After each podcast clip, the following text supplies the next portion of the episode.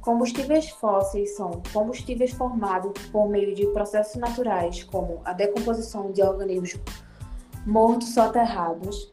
Os combustíveis fósseis contêm alta quantidade de carbono usado para alimentar a combustão. São usados como combustíveis o carvão mineral, gás natural e o petróleo. Originaram-se exatamente por meio da decomposição lenta dos seres vivos, animais e vegetais, ao longo de milhares ou milhões de anos. Os principais combustíveis fósseis são o petróleo, o gás natural e o carvão. O dióxido de carbono, gás liberado durante a queima desse tipo de combustível, é o principal responsável pelo aquecimento global. O dióxido de enxofre, um dos poluentes liberados também na combustão de combustíveis fósseis, é a causa principal da chuva ácida. O clima está mudando por causa da queima de combustíveis fósseis.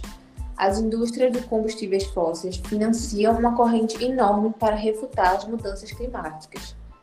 Os sites, noticiários e instituições encontram pessoas muito bem qualificadas que estão dispostas a se vender à indústria de combustíveis fósseis. As indústrias Koch são uma das maiores empresas de capital, capital fechado das indústrias de combustíveis fósseis do mundo. E eles estão fazendo tudo o que podem para proteger essa referência. Essas pessoas estão comprometidas em nos levar para o mau caminho, em nome do lucro em curto prazo. O problema ficou ainda mais difícil de resolver nos últimos 35 anos. A China passou por uma grande industrialização e urbanização e continua crescendo.